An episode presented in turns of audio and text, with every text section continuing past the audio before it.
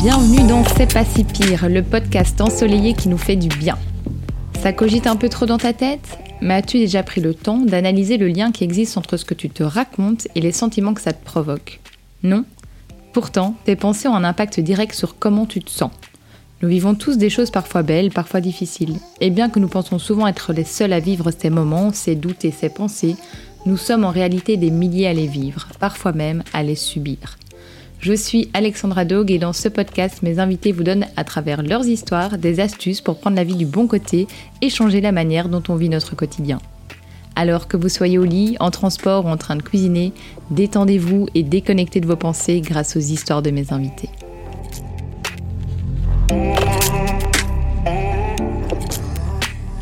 Bienvenue dans ce nouvel épisode de C'est pas si pire. Alors aujourd'hui, on va plonger dans un sujet hyper complexe et qui est quand même assez souvent méconnu. Il s'agit de l'amnésie traumatique. C'est une condition mystérieuse où la mémoire, cette fidèle compagne de nos vies, se voile d'oubli pour protéger notre esprit des tourments insoutenables. Et c'est à travers l'histoire poignante d'Elena que nous allons explorer les profondeurs de l'amnésie traumatique, cherchant à comprendre les mécanismes qui permettent à l'esprit de se protéger face à des expériences déchirantes. Alors Elena est une de mes nombreuses collègues. Nous sommes tellement nombreux que j'aurais pu ne jamais croiser son chemin. Elena est pas belle, elle est archi belle. Elle attire le regard. Brune, très sportive, souriante, le genre de femme que beaucoup aimeraient détester au premier regard mais il suffit d'un sourire pour lire en elle toute la gentillesse et la bonté dont elle regorge. Et j'ai eu la chance de faire plus amplement connaissance avec elle lors d'une formation. Alors je l'appréciais déjà, entendons-nous bien, mais lors de cette formation, j'ai vraiment compris à quel point elle avait en elle une fragilité mêlée à une force suprême. Je voyais devant moi une sublime femme, pleine de force, avec une extrême gentillesse, mais mêlée à une petite fille fragile que j'avais envie de câliner. Aujourd'hui, tout prend son sens. Elena, eh ben, c'est ce mix-là. Alors comment les souvenirs peuvent-ils se retirer dans l'ombre lorsque la réalité devient trop difficile à affronter? Et quel chemin sinueux emprunte-t-on pour retrouver la lumière de la vérité? C'est à ces questions qu'Elena répondra dans cet épisode. Alors attachez-vous bien pour ce voyage émotionnel et introspectif où nous explorerons les recoins de la mémoire humaine et les implications profondes de l'amnésie traumatique. Car parfois, dans l'obscurité de l'oubli se cachent les clés de la résilience et de la guérison. Bon épisode Le corps nu sur le sol, je me fais du mal depuis des années. La main sur les yeux, pas envie de la retirer. N'y a pas de place pour les faibles. N'y a pas de place pour les regrets. Le cœur sur le sol, relève-toi, faut pas déconner. J'ai ces bruits dans ma tête et j'aimerais que ça cesse, mais en vain. J'ouvre un peu les yeux, des couleurs, des photos me reviennent. Tous ces bruits dans ma tête, faut que ça cesse, quoi qu'il advienne. Bonjour à toutes et tous, je m'appelle Elena et c'est par ces paroles de la chanteuse Ise que j'ai choisi de commencer à me raconter à vous. Je vis à Bruxelles, j'ai un fils de presque 22 ans et je travaille pour une société belge prestataire de services RH et plus précisément dans la gestion du personnel et le calcul des salaires pour nos clients internationaux. Je dirais que je suis une personne plutôt réservée et solitaire ce qui ne m'empêche pas d'avoir des amis fidèles et loyaux, et puis une famille aimante aussi. J'entends, souvent dire de moi que je parais distante et inaccessible de prime abord, mais euh, ce qui est parfois pris par certains pour de l'arrogance ou de la condescendance est en réalité une forme de pudeur, de discrétion et surtout, ben, je pense, euh, oui, de, prudence et peut-être même de défense. L'histoire que je vais partager avec vous Aujourd'hui, bah, mon histoire, c'est celle d'une amnésie traumatique. Alors pour vulgariser un peu les choses et les rendre plus accessibles, on pourrait dire que l'amnésie traumatique, c'est en fait un mécanisme de survie face à une situation de stress extrême. Le stress qui est généré à ce moment-là, il est tel que le cerveau va disjoncter pour survivre. Et euh, les taux d'adrénaline et de cortisol augmentent tellement qui pourrait entraîner un risque potentiellement fatal. Et face à ce danger de mort imminente, ce système de protection va s'enclencher, va secréter des endorphines qui vont anesthésier toutes les sensations physiques et la détresse psychique. Du coup, la victime, elle est comme paralysée dans son corps, elle est comme paralysée dans sa tête, elle ne va plus ressentir ni douleur, ni peur, et elle va vivre la situation avec une impression de, de dépersonnalisation, en se sentant extérieure à elle-même, comme spectatrice de l'événement en fait. Elle est privée de ses émotions, elle ne peut plus prendre la mesure du danger et donc elle ne peut plus non plus se défendre. Et puis en parallèle à cette anesthésie physique et psychique, le circuit de la mémoire va lui aussi disjoncter. Et le contenu de l'événement traumatique va se retrouver complètement hors du temps, hors de toute possibilité de traitement, d'intégration, et il peut rester ainsi coincé durant des semaines, des mois, des années, voire des décennies. C'est ce qu'on appelle le temps de l'amnésie traumatique, et la mienne aura duré 40 ans.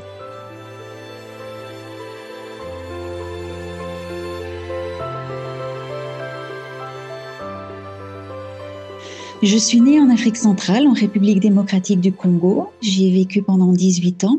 À l'époque, le, pays s'appelait encore le Zaïre. Ma maman était secrétaire de direction avant d'arrêter de travailler pour s'occuper de ses enfants.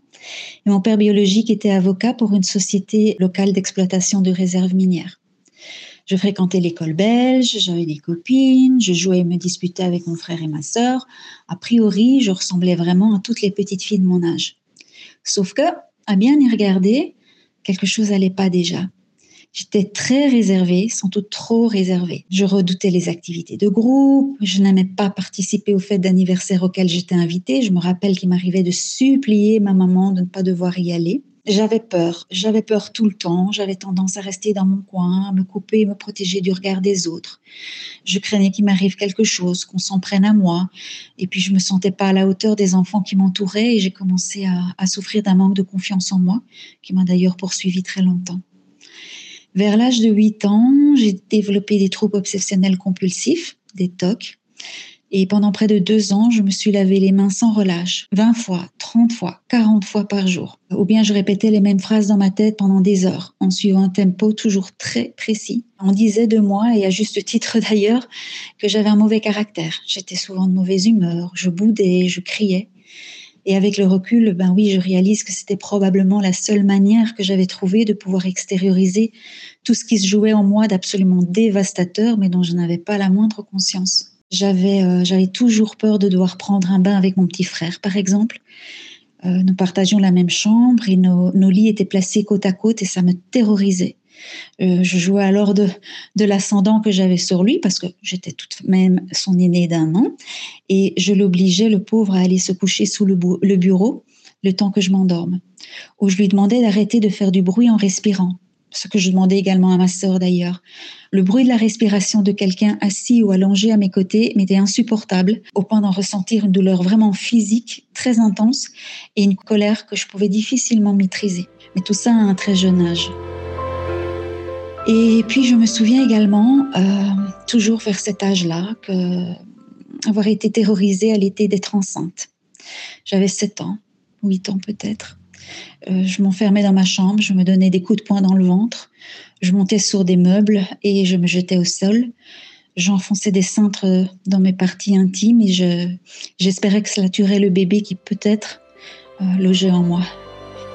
La seule chose qui, euh, qui me rassurait vraiment était la présence physique proche de ma maman. Lorsqu'elle était là, je retrouvais une forme de calme et de force intérieure et je pouvais m'autoriser à relâcher ma vigilance mais ma maman ne pouvait pas toujours être là. Lorsque j'ai eu 10 ans, ma maman a quitté mon père biologique et un mariage malheureux. Et elle a rencontré un autre homme, un homme aimant, présent, soutenant, qui nous a accueillis et aimés comme ses propres enfants. Et que j'ai depuis euh, toujours et pour toujours considéré comme euh, étant mon père. Et du jour où, il est entré dans nos vies, mes tocs se sont arrêtés et les maltraitances que je m'infligeais aussi. Et j'ai commencé à m'ouvrir un peu plus aux autres. Je suis évidemment restée réservée, mais la peur, quoi qu'elle elle ait toujours été présente, n'avait plus la même intensité. Je pouvais enfin m'autoriser à vivre et oser m'aventurer dans le, dans le monde des autres. Mon adolescence s'est passée plutôt calmement. Mais malgré tout, je traînais une forme de tristesse permanente et euh, je ressentais très très souvent le besoin de m'enfermer dans ma bulle, dans ma chambre, dans la sécurité que m'offrait la maison. J'ai quitté le Congo pour la Belgique à l'âge de 18 ans, j'ai fait des études supérieures, j'ai commencé à travailler. Quant à ma vie sentimentale, eh bien, elle n'a pas été un long fleuve tranquille. J'étais euh, très très prudente par rapport à qui je laissais m'approcher, par rapport à qui je pouvais ouvrir la porte de ma vie et accorder ma confiance. Mais même lorsque je rencontrais de belles personnes comme le père de mon fils, ben, je sabotais toutes mes histoires. Je me sentais toujours très rapidement étouffée et il m'arrivait même de suffoquer, littéralement. Un sentiment de suffocation euh, incroyable. Et c'était comme si une part de moi ne voulait pas être vulnérable, parce que la vulnérabilité affective, ça signifiait être exposé, être à vif, souffrir. Et ça, ben, c'était absolument pas envisageable pour moi. C'était de l'ordre de l'inconscient, mais vraiment, c'est comme ça que ça fonctionnait. J'ai été euh, une jeune et puis une moins jeune adulte plutôt anxieuse. Euh, traînant toujours un, mal-être, une mélancolie, une tristesse que je ne comprenais pas et dont je ne parvenais pas à me débarrasser. J'ai travaillé sur moi pendant des années, vraiment, avec différents thérapeutes. Je savais que quelque chose m'était arrivé et je savais qu'il s'agissait de, quelque chose euh, de, l'ordre de l'intime, qui touchait à l'intime, mais je n'avais aucune idée du quoi, du qui, euh, ni du comment. Et toutes les tentatives pour essayer de faire ressurgir mes souvenirs se sont conclues par des échecs. Toutes. L'hypnose, la technique de l'EMDR, la sophrologie, la méditation, les thérapies psychocorporelles. J'ai vraiment tout tenté pour me sortir de ce trou noir, mais plus j'essayais et plus je m'enfonçais dans les méandres de ma mémoire. À un moment, j'ai cru parvenir à combler ce vide en moi en m'occupant des autres, en prenant soin d'eux, en essayant même parfois de les sauver. Je me suis engagée dans une cause qui m'a toujours tenue à cœur, euh, celle de l'abolition de la peine de mort. J'ai écrit pendant des années à des condamnés à mort et euh, j'ai assisté à une exécution au Texas ça a été très traumatisant aussi, à plus d'un titre, mais j'avais cette exigence, ce besoin irrépressible d'agir sur le besoin de sécurité des autres. Puisque personne n'avait pu m'aider moi, alors je voulais inverser les rôles et je voulais tenter d'offrir aux autres ce qui n'avait pas pu m'être donné à moi. Et aujourd'hui encore, euh, je suis une personne hyper empathique, altruiste, bienveillante aussi, je pense, mais je suis persuadée que je n'ai pas développé ces traits de caractère par hasard. Ce n'est pas un hasard si je suis qui je suis. Je souffre euh, aussi de fibromyalgie depuis euh, une quinzaine d'années. La fibromyalgie, c'est une infection chronique qui se caractérise par des douleurs diffuses dans tout le corps. Et les, les, études menées sur ce syndrome ont pu démontrer que dans de très nombreux cas, la fibromyalgie est la conséquence d'un traumatisme grave et le plus souvent vécu durant l'enfance. Et donc, tout, ou presque dans ma vie, aurait pu me faire comprendre beaucoup plus tôt ce qui m'était arrivé. Mais la blessure, la déchirure, l'ébranlement avaient été tels et étaient tellement profonds que j'étais littéralement prisonnière de ma mémoire traumatique. Impossible de m'en sortir, impossible. Et il aura fallu attendre l'année 2020 pour que doucement celle-ci revienne à la vie.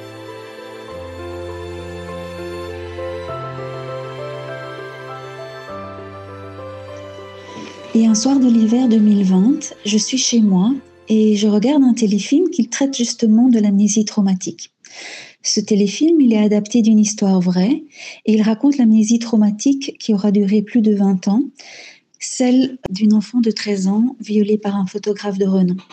À cette époque, euh, moi, je n'ai pas encore euh, euh, conscience et je n'ai encore aucun souvenir de ce qui m'est arrivé. Et pourtant, pendant l'heure et demie qu'aura duré le film, je n'ai pas arrêté de pleurer et de trembler, de beaucoup pleurer, de beaucoup trembler. Et à nouveau, je suffoque. Je suis dans un, état de, désespérance totale. Quelque chose clairement ne va pas. Et dans ma tête, soudain, me, vient cette question, et si, moi aussi, ça m'était arrivé? Je téléphone à ma sœur, je suis en pleurs, euh, je lui explique ce qui vient de se passer. Et je m'entends encore lui dire, je pense que j'ai été violée durant l'enfance. Je suis très secouée, je pleure beaucoup, j'ai du mal à aligner les mots, elle tente de me rassurer. Je pense qu'elle-même, elle est, elle, est, secouée par euh, ce que je viens de lui dire. Elle est perdue comme moi. Mais clairement, quelque chose vient de se fissurer. Je prends donc euh, rendez-vous chez une, une, psychologue qui est euh, spécialisée dans, dans le trauma et on essaye, une fois encore, de comprendre. Qu'est-ce qui m'est arrivé? Que s'est-il passé? Mais malgré euh, de nombreuses séances, euh, ben, malheureusement, force est de constater que tout est encore verrouillé ou presque. Au bout de quelques mois, la psychologue me dit euh, qu'il faudrait peut-être que j'arrête de chercher à tout prix à comprendre, que peut-être je ne suis pas encore prête, que peut-être je ne le serai jamais, que je devrais laisser les choses se faire d'elles-mêmes et que l'avenir m'apportera peut-être des réponses. Je suis déçue, je suis en colère, je voudrais continuer, continuer à essayer, continuer à essayer de comprendre encore et encore et encore. Mais en même temps, je réalise bien que toutes ces années à, tenter euh, de comprendre, ben rien euh, n'est revenu euh, à ma mémoire, rien ne s'est passé, rien ne s'est éclairé, et qu'elle a peut-être raison, que je dois peut-être laisser les choses se faire d'elles-mêmes, si elles se font un jour. J'essaye de ne plus y penser, ce qui évidemment est, voué à l'échec, bien sûr. Mais voilà, je prends la décision de, laisser faire les choses et euh, de voir ce que l'avenir euh, me réservera. Deux années passent et en septembre 2022, je pars en vacances en Espagne, dans un endroit que j'aime tout particulièrement. J'y vais chaque année, parfois plusieurs fois par an. Je m'y sens chez moi et j'espère même que je pourrai y vivre un jour. Euh, je n'ai jamais été aussi sereine que durant les moments passés là-bas. Dès que j'y pose les pieds, une sensation de, bien-être incroyable m'envahit et ne me quitte pas euh, durant toute la durée de, de mon séjour. Et donc, je suis dans cet endroit que j'aime tant. Mais étonnamment, cette fois-là, les choses ne se passent pas tout à fait comme d'habitude. Je vais passer les quatre premiers jours dans mon lit, assommé par une fatigue euh, inexplicable. Je ne quitte pas la chambre, si ce n'est pour me nourrir une fois par jour. Je me retrouve dans, une sorte de brouillard, je me sens euh, cotonneuse, pas très français, mais je me sens comme dans du coton, comme ça j'ai les bras et les jambes sciés de fatigue, mon cerveau ne fonctionne plus, euh, on dirait qu'il est en pause. Et je le saurai plus tard, mais mon corps et mon cerveau se préparaient à encaisser l'innommable. Et pour ça, il leur fallait d'abord un repos total. Après quatre jours passés à dormir, je me sens un petit peu plus forte et je quitte enfin mon lit et ma chambre d'hôtel. Et mes vacances peuvent enfin débuter. Je fais de longues promenades en bord de mer, je marche beaucoup dans l'arrière-pays, dans le parc naturel, je fais des visites, je lis, j'écris, je nage. Les rayons du soleil sur ma peau sont un cadeau. Les jours passent, je suis bien et tout va bien.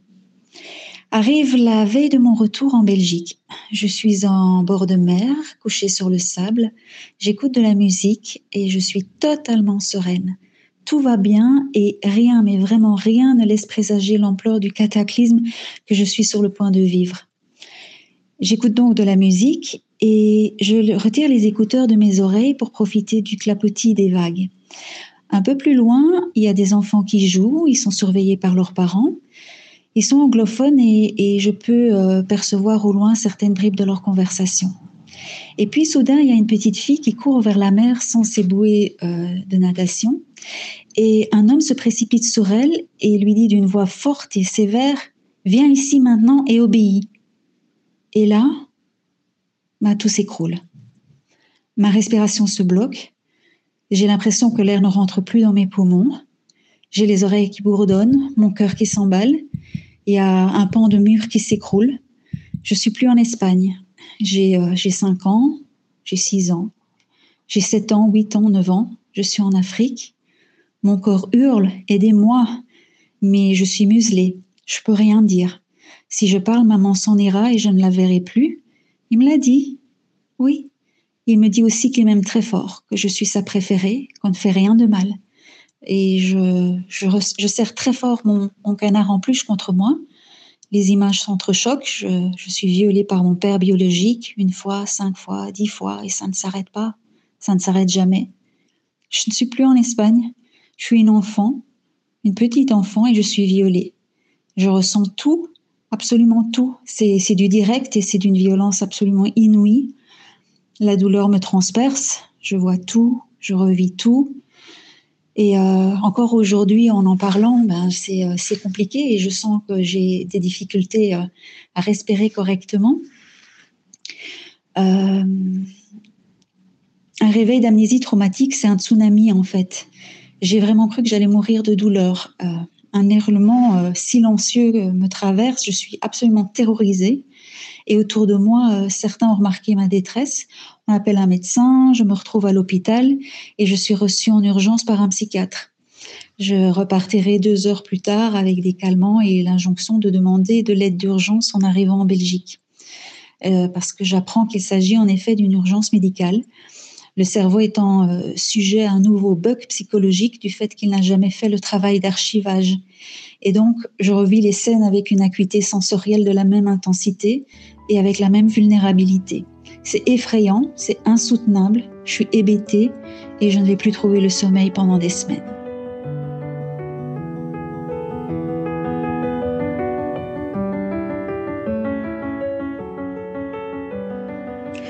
Me voilà donc de retour à Bruxelles. Je prends rendez-vous avec mon médecin généraliste.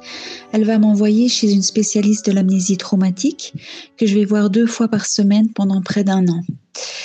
Euh, nos rencontres sont pour moi vraiment un déferlement d'émotions et d'images, avec parfois des moments de panique intense euh, et même de sentiments de mort imminente. C'est vraiment très très violent et c'est vecteur d'une grande souffrance pour moi. C'est vraiment euh, les premières semaines, les premiers mois auront été très très très compliqués parce que je réalise la gravité de ce qui m'est arrivé et je parviens à mettre des mots dessus. Et ces mots, ce sont des mots difficiles. Euh, ce sont les suivants violence sexuelle, abus, inceste, enfance violée, enfance volée. Tout ça est vraiment d'une violence inouïe et euh, à tel point qu'il m'arrive même alors à ce moment-là souvent de souhaiter que ma mémoire ne se soit jamais rallumée et d'avoir pu rester dans le noir et le flou de l'amnésie. Elle me semblait euh, finalement plus confortable, moins douloureuse que la réalité que je devais appréhender, intégrer, comprendre et avec laquelle il fallait que j'apprenne à vivre. Tout ça, c'était vraiment très, très compliqué. Mais en même temps, en même temps, au fur et à mesure du travail que j'ai effectué avec la thérapeute, eh bien, euh, j'ai ressenti petit à petit une forme de soulagement. J'avais enfin des réponses. Enfin, je comprenais pourquoi toute ma vie, j'avais manqué de confiance en moi. Pourquoi je m'étais protégée de tous, de tout? Pourquoi j'avais peur en permanence? Pourquoi j'avais toujours eu cette impression de faux self? Un peu comme s'il y avait eu deux moi. Euh, l'une qui vivait et qui donnait le change, et puis l'autre qui était plongée dans un coma profond et qui attendait patiemment d'être assez forte pour affronter son histoire. J'ai compris la, fibromyalgie, j'ai compris ma vie amoureuse chaotique, les angoisses de séparation, les tocs comme les lavages répétés, l'intolérance à certains bruits, euh, ce sentiment inexplicable de honte ou bien encore cette hypervigilance que j'avais développée, euh, toutes ces sensations de danger permanent, cette, euh, cette irritabilité, ces conduites d'évitement, tout ça enfin, enfin prenait sens. Et en soi, ça a été une libération infinie.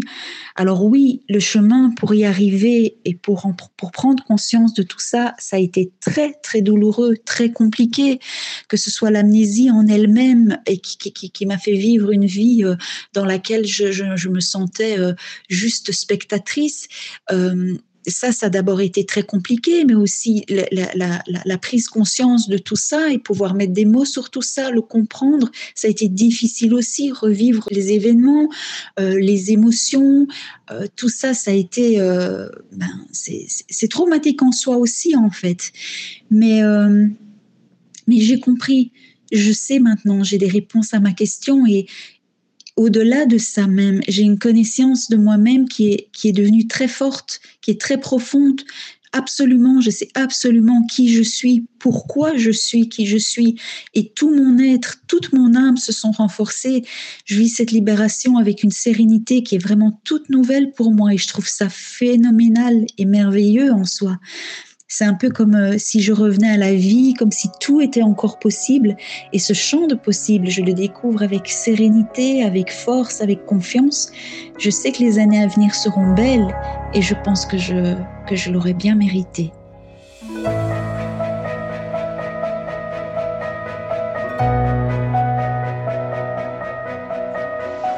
Alors, je ne voudrais pas terminer mon témoignage euh, sans aborder la question des soins parce que définitivement la mémoire traumatique, elle doit être traitée. Il faut vraiment, vraiment, vraiment parvenir à, faire des liens, à se sortir de, l'état de sidération dans lequel on se trouve et à, remettre notre monde à l'endroit. Et seule la thérapie et, l'aide d'un professionnel va nous permettre d'y parvenir. Parce que petit à petit, avec cette aide, on va apprendre à désamorcer l'agression qui a mené à l'oubli pour pouvoir enfin se décoloniser de cette agression et de l'agresseur lui-même. C'est ça, tout ça va rendre vraiment inutile toutes les stratégies de survie qu'on aura mises en place pendant des années, voire même parfois pendant toute une vie, parce qu'on sait que certaines personnes sont sorties de leur amnésie traumatique à l'âge de 80 ans. Et donc le travail thérapeutique qui va permettre de comprendre tout ce qui a mené à, ce mal-être, à, cette vie euh, euh, gâchée, à cette vie euh, pendant laquelle on a, on a marché à côté de soi-même. La thérapie, elle va nous apprendre à faire des liens et c'est pas toujours plus simple. Non, vraiment, je vais être honnête, c'est parfois même très difficile parce qu'il va falloir revisiter le vécu des violences. Les violences, on va les revivre. Mais le thérapeute, il va offrir cette, sécurité psychique qui est indispensable et dont on a besoin. Et puis, à côté de ça, parfois, il faudra aussi un traitement médicamenteux pour permettre à tout ce vécu enfoui depuis si longtemps d'être intégré petit à petit. C'est donc vraiment, euh, euh, c'est, enfin, à mes yeux, c'est presque une obligation tout ce travail. On ne peut pas se permettre de passer à côté parce que ça va permettre de se reconstituer ça va nous permettre de restaurer notre personnalité et puis aussi et surtout de retrouver notre dignité. Et encore une fois, je vais être super honnête, c'est très difficile. Parfois, c'était même tellement difficile me concernant que j'ai voulu tout arrêter. Et puis, ben, j'ai repensé à la petite fille que j'étais. Et j'ai décidé de ne plus jamais la laisser seule et je me suis donné les armes pour apaiser sa détresse et laisser à la femme adulte que je suis devenue la chance de, de pouvoir vivre sa propre vie sans crainte et sans honte. Il faut vraiment, même si c'est terriblement compliqué, se donner les moyens de retrouver sa cohérence et arrêter enfin de survivre pour pouvoir vivre. C'est pas facile, ça prend du, du temps, mais quel cadeau on se fait à soi-même si vous saviez. Donc j'ai envie de terminer en disant que voilà, si vous pensez souffrir d'amnésie traumatique ou si vous, votre mémoire traumatique est revenue à la surface, vraiment, faites-vous ce cadeau. Ne restez pas seul avec votre mal-être, avec vos ressentis, avec vos peurs. Parlez-en à un professionnel de la santé. Faites-vous accompagner, je vous promets. Vraiment, je vous le promets, vous ne le regretterez jamais. Surtout aussi, soyez bienveillant envers vous-même. Acceptez votre vulnérabilité. Vous verrez, elle se transformera en force. Donnez-vous cette chance de pouvoir vous libérer. Donnez-vous la chance de vivre enfin votre vie. Votre vie. Complètement, entièrement. Et puis, surtout, quand vous vous en sentirez capable, osez parler. La parole, elle a un pouvoir libérateur absolu. Pendant des mois, j'ai rêvé de réussir à en parler, de ne plus culpabiliser parce que j'aurais pu faire ou dire pour être violée enfant. Mais aujourd'hui, je sais que la honte, elle doit changer de camp. Moi, je suis une victime. Nous sommes des victimes. Mais croyez-moi vraiment, la vie, elle est en vous, la vie, elle est là, elle est plus forte que tout. Croyez en vous, pensez à vous, et moi, je vous souhaite euh, le meilleur.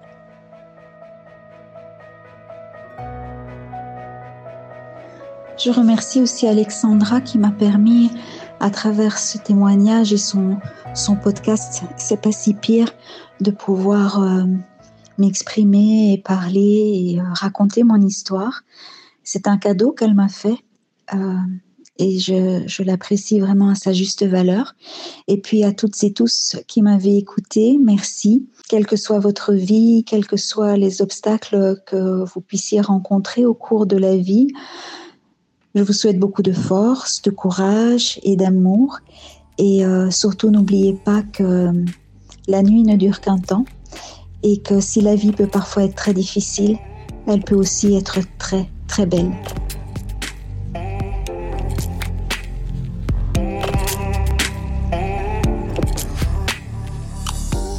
Je n'ai pas assez de merci en bouche, je pense, pour exprimer ma gratitude envers Elena d'avoir ouvert la parole dans le micro de C'est pas si pire. C'est une confiance énorme qu'elle me donne et j'espère vraiment avoir pu en faire un épisode qui l'aidera encore plus dans son chemin vers la guérison. Alors à tous ceux qui ont voyagé avec nous à travers cet épisode délicat de l'amnésie traumatique, nous voulons vraiment vous laisser avec quelques réflexions et conseils. Alors si vous suspectez la présence d'amnésie traumatique en vous-même et que vous avez envie, comme ce fut le cas d'Elena, de comprendre, il est essentiel d'écouter votre intuition alors et de rechercher un soutien professionnel. Les professionnels de la santé mentale sont formés pour accompagner les individus dans la compréhension et la gestion de ces expériences complexes. La première étape vers la guérison, eh bien, c'est souvent de reconnaître le besoin d'aide. Alors si vous sentez ça en vous, si en écoutant cet épisode, ça vous a vraiment ouvert les, yeux ou quelque chose comme ça, comme Elena a pu le ressentir en regardant euh, un film à la télévision, n'hésitez pas à chercher si vous en sentez la force. Et pour ceux qui pourraient être confrontés à cette réalité en tant que proches, si c'est possible aussi, il est crucial de cultiver la patience, la compréhension et l'empathie. S'éduquer soi-même sur l'amnésie traumatique peut être un moyen puissant d'apporter un soutien significatif. La patience et l'amour inconditionnel peuvent être des boussoles dans le parcours de la guérison. Et je pense que parfois il est peut-être même plus simple pour un proche de voir que quelqu'un souffre d'amnésie traumatique que la personne en elle-même. En tout cas, si vous voyez ça, ne forcez pas la personne à ouvrir les yeux, les choses se font d'elles-mêmes, je pense. Alors n'oublions jamais que la route vers la guérison n'est pas linéaire, mais qu'avec le bon soutien, elle est accessible.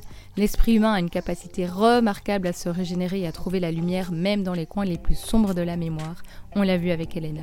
Merci de nous avoir écoutés et d'avoir suivi cet épisode de C'est pas si pire. Je vous encourage à rester connectés, à partager vos histoires, à chercher le soutien nécessaire et à embrasser la résilience qui réside en chacun de nous.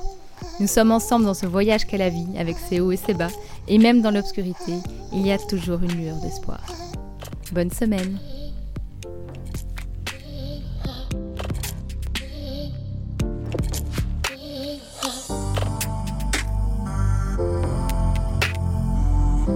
D'avoir écouté cet épisode de C'est pas si pire. On se retrouve très bientôt pour le prochain épisode. Et en attendant, n'hésitez surtout pas à me soutenir en vous abonnant à mon podcast, évidemment, et en me laissant une évaluation, que ce soit sur Spotify, Apple Podcast ou Deezer. C'est ce qui m'aide le plus. Vous avez une histoire inspirante à nous raconter et qui peut aider notre communauté Contactez-moi sur l'Instagram de C'est pas si pire. À très bientôt!